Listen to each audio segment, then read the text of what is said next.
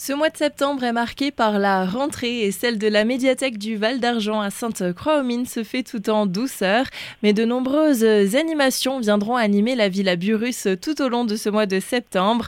On en parle aujourd'hui avec Mathias Kelch. Vous êtes le directeur de la médiathèque. Bonjour. Bonjour Solène. On aura euh, un premier rendez-vous le 13 septembre, le mercredi, pour les tout petits. À partir de 4 mois, une mini pause histoire autour de la thématique des 4 saisons, des comptines, des histoires pour les enfants à faire en famille. On aura aussi une séance euh, de cinéma, euh, un ciné détente en fin de mois, le samedi 30 septembre. D'autres rendez-vous seront encore proposés à la Villa Burus à l'intermédiaire de la programmation de la médiathèque qui sera fermée mi-septembre pour laisser place au carrefour européen du patchwork. C'est un des plus grands événements mondiaux d'art textile qui a lieu dans le Val d'Argent, avec euh, plein d'expositions et de nombreux lieux qui sont investis dans les quatre communes du territoire, dont la Villa Burus. Et le même week-end se tiendront également les journées du patrimoine on proposera une visite théâtralisée autour de la thématique des Amish. Certains connaissent euh, cette communauté, ce mouvement. Par contre, euh, je pense que beaucoup ne savent pas que c'est euh, une communauté qui est née il y a plus de 300 ans à Sainte-Marie-aux-Mines. Et donc, on propose au public, à travers